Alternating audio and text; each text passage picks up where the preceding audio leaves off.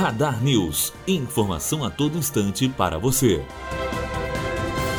A Procuradora-Geral da República, Raquel Dodge, denunciou no dia passado o presidente da República, Michel Temer, no inquérito dos portos. Em 16 de outubro, a Polícia Federal informou ao Supremo Tribunal Federal ter encontrado indícios de que Temer e mais 10 pessoas integraram um suposto esquema para favorecer empresas específicas na edição de um decreto sobre o setor portuário. Matheus Azevedo, aluno do primeiro ano de jornalismo direto para a rádio Unifoa, formando para a vida.